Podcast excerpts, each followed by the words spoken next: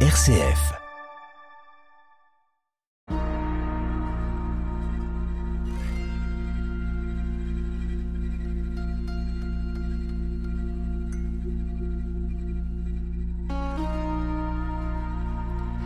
Nous terminons aujourd'hui notre série d'émissions dédiées à Origène, père de l'Église, incontournable dans l'histoire de la pensée chrétienne, grand lecteur et commentateur de la Bible. Sa pensée est d'une telle profondeur et d'une telle richesse qu'elle est éclairante pour nous aujourd'hui et c'est ce que nous allons voir tout de suite.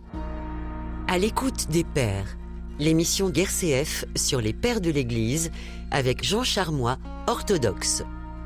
Interroge ton père et il t'instruira tes anciens et ils te répondront. Livre du Deutéronome, chapitre 32, verset 7. Bonjour Marie-Christine Azel-Massieu, nous vous retrouvons pour notre quatrième et dernier volet consacré à Origène. Alors on a vu dans les dernières émissions sa vie, son œuvre si riche, si dense.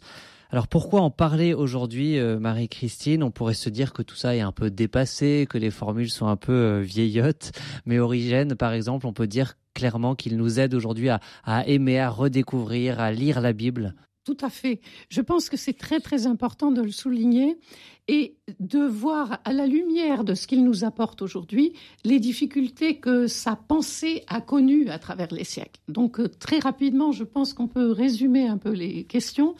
D'une part, il est certain qu'il avait une pensée très audacieuse avec cette lecture spirituelle que je vous ai mhm. montrée, parce qu'il allait très très loin. Et ça, ça n'était pas encore vraiment acquis à cette époque. Donc c'est une critique qu'il a connue déjà à son époque. Mais ça n'aurait pas suffi pour euh, en faire le paria qui est devenu, ce qu'il est devenu par la suite. Mais il, avait un esprit effectivement extrêmement original et euh, ça a suscité des disciples des disciples qui ont été d'ailleurs des disciples souvent extrêmement passionnés de lui, mais beaucoup plus tard que lui. Et lui-même n'était pas là pour corriger, c'est-à-dire qu'ils se sont lancés dans des perspectives qui étaient franchement hérétiques. Mhm. Il est certain qu'à l'époque d'origine, comme on a pu le voir pour les pères précédents, il y a des éléments qui ne sont pas fixés dans l'Église et qui, même en étant fixés, ne, n'avaient pas connu tout leur, tout leur développement. En particulier, je pense euh, à tout ce qui relève de la doctrine, de la conception de l'âme, euh, de la perspective d'âme qui préexiste ou ne préexiste pas leur descente dans le corps. Tout cela, c'est des choses qu'on a reprochées à Origène. Mais plus tard, quand on a eu une véritable mhm. réflexion sur ce que pouvait être effectivement Dieu dans la vie de l'homme. Sur ce plan, Origène a apporté quantité de choses qui sont encore reconnues. Euh, je crois que je vous le signalais déjà, sa, christologie est extrêmement développée et bien plus développée qu'on pourrait le, trouver chez d'autres pères de cette époque avant les, fameux conciles grands de conciles. Constantinople. Sur la, dimension trinitaire aussi de Dieu. La dimension trinitaire est extrêmement importante dans l'œuvre d'Origène.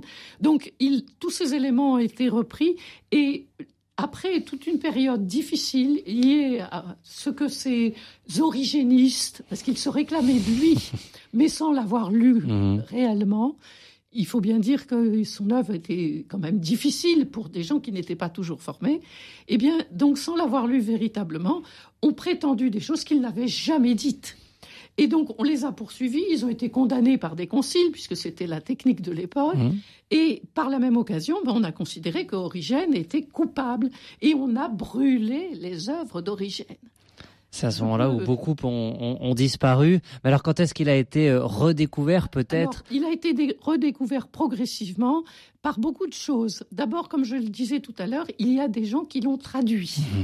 C'est le cas de Ruffin, c'est le cas de Jérôme, le fameux, euh, le fameux traducteur de la Bible, mais qui n'aimait pas Origène. Mhm. Il était extrêmement réservé sur lui. Euh, Augustin, qui a correspondu avec euh, Jérôme, lui reproche par moments en disant Tu as chanté ce louange et maintenant tu le décris. C'est-à-dire que Saint Jérôme, a priori, avait un caractère aussi assez affirmé. Oui, j'avoue que je ne goûte pas beaucoup Jérôme. Je ne sais pas si je dois l'avouer, mais il avait un caractère vraiment épouvantable. Mhm. Et à côté de ces traductions, Mila traduit des œuvres d'origine qui sont restées pour le mhm. en latin.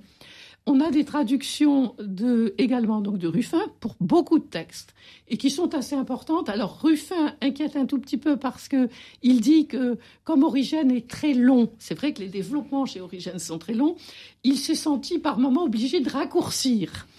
Alors ça, ça fait frémir les traducteurs, bien entendu, mais autant qu'on puisse en juger, quand on a retrouvé des textes en grec, parce qu'on en a retrouvé quand même parfois oubliés dans un monastère très ancien, vous voyez, on en retrouve encore quelques fois aujourd'hui des passages, des lettres, etc. En tout cas, quand on a retrouvé des textes en grec et qu'on compare à la traduction de Ruffin, on peut se dire qu'il a fait quand même du très bon travail. C'était assez fidèle. Voilà. Et puis alors, il y a un personnage qui a joué aussi un rôle. Alors lui, on se méfie aussi toujours. Vous comprenez, quand on est des critiques euh, informés, on se méfie toujours de, tous les autres.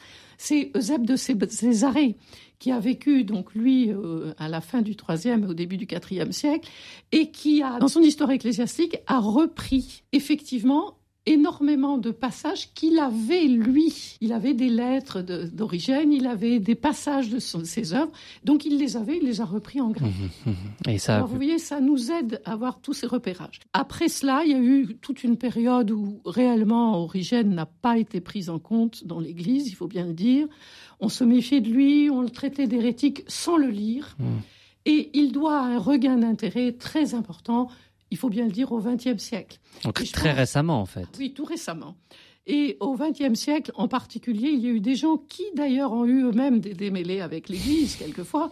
Je pense à Henri de Lubac, qui, bien qu'ayant eu des démêlés, d'ailleurs, a été parfaitement reconnu dans l'Église par le pape euh, Jean XXIII, puisqu'il a été nommé cardinal par Paul VI, etc.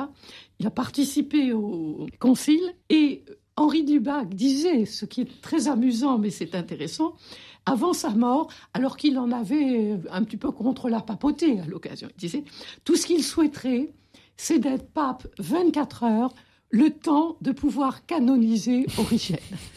Vous voyez que les hérésies d'origine ont quand même... Donc une invitation vraiment à le redécouvrir, euh, par exemple avec cette dimension trinitaire que vous évoquiez, ces commentaires, ces lectures de la Bible euh, qui ont inspiré, vous l'évoquiez la, la, semaine dernière, la Lectio Divina par exemple. Il faut dire, par exemple, que euh, Henri de Lubac a fait sa thèse sur Origène, donc il le connaît très bien, qu'il a participé à des traductions modernes et mhm. tout, Puisque, et beaucoup d'autres auteurs. Hein. Vous, vous, parlez de l'Église, Origène aussi, quelque part, nous, nous dit quelque chose de, de la relation de, du Christ et de l'Église. Oui, bien sûr. Et pour Origène, c'est très important. C'est même pour lui, comme d'autres pères d'ailleurs, mais le lien qu'il peut voir avec le, dans le Cantique des Cantiques. Dans le Cantique des Cantiques, il est manifeste que euh, celui qui aime, la bien-aimée, mm-hmm. c'est l'Église pour Origène. Et cette Église, alors c'est l'Église, là où il a une perfection, je dirais, dans son analyse, c'est qu'il est capable de se placer, lui, membre de l'Église, comme euh, en relation avec le Christ. Parce que souvent, les gens s'y tiennent très strictement. L'Église, par exemple, Saint Bernard, plus tard, qui a des pages magnifiques sur le Cantique des Cantiques, mais qui nous sont toutes parvenues. On aura peut-être l'occasion d'en parler. Saint Bernard compare effectivement l'Église comme épouse, mais c'est inspiré d'Origène. Mmh, mmh. Et pour Origène, l'Église, c'est l'épouse du Christ. Et quand il révèle donc sa passion de bien aimer eux à l'égard du, du Christ, eh bien, c'est en se mettant comme membre de l'Église. On devine bien du coup tout ce qu'on peut recevoir d'Origène encore aujourd'hui. Marie-Christine, peut-être vous disiez, Origène a, beaucoup écrit, ses textes sont longs. Je crois que vous êtes venu avec un, un petit livre qui peut peut-être euh, nous aider à, à, à pénétrer la pensée, les textes d'origine? Oui, alors moi je le trouve effectivement très commode. C'est un ouvrage qui est récent relativement, bien sûr, puisqu'il a été publié en 2004, alors bien sûr, mais on le trouve encore. C'est au 21e siècle quand même. C'est un livre qui est publié par les éditions du Cerf, donc vous pouvez effectivement les contacter, de Philippe N. Ça s'écrit H, E, 2 N, comme Nathalie, mhm. E. Philippe N. Et c'est une introduction à Origène qui est bien faite, qui vous rapporte les grands événements de sa vie, bien mieux que je n'ai pu le faire en si peu de temps. et qui est suivi d'une anthologie, c'est-à-dire de textes d'origine. Donc une sélection de textes qui... Alors qui sont relativement courts, mais qui peuvent donner à nos auditeurs envie de le lire, envie d'approfondir une lecture, vous voyez. Parce que je crois qu'Origène mérite vraiment d'être lu aujourd'hui. Et c'est vrai que quand on peut faire des cours sur Origène, quand on peut guider un petit peu les gens, c'est important parce que c'est un, un, auteur extrêmement foisonnant, mais qui mérite vraiment le détour, alors qui nous apporte quantité de choses, aussi bien du point de vue dogmatique, c'est-à-dire tout ce qui est doctrine de mhm, l'Église. Mhm. Et vous voyez, là-dessus, il faut bien dire qu'il ne date pas, parce que sa doctrine, sa dimension trinitaire est extrêmement importante aura été reprise d'ailleurs par quelqu'un que nous connaissons bien dans ce domaine, c'est-à-dire euh, euh, Grégoire de Naziance. Grégoire de Naziance qui a écrit des textes admirables sur la Trinité. Et je peux dire d'ailleurs aussi, parce que je n'ai pas encore signalé la chose, que Basile de Césarée et Grégoire de Naziance, qui étaient très amis depuis l'enfance, ils se fréquentaient beaucoup, ont fait une euh, publication en grec d'origine avec des œuvres qu'ils ont sélectionnées au IVe siècle et qu'ils ont mises en scène dans ce que l'on appelle la philocalie, ça veut dire l'amour des belles choses. Donc du IVe siècle jusqu'à Henri de Lubac et puis euh, Philippe N avec ce livre que vous avez cité, on peut découvrir euh, Origène euh, qui nous amènera sans doute à la Bible et la Bible au Christ. Merci beaucoup Marie-Christine Azael-Massieu de nous avoir permis de découvrir Origène, cette figure. Merci.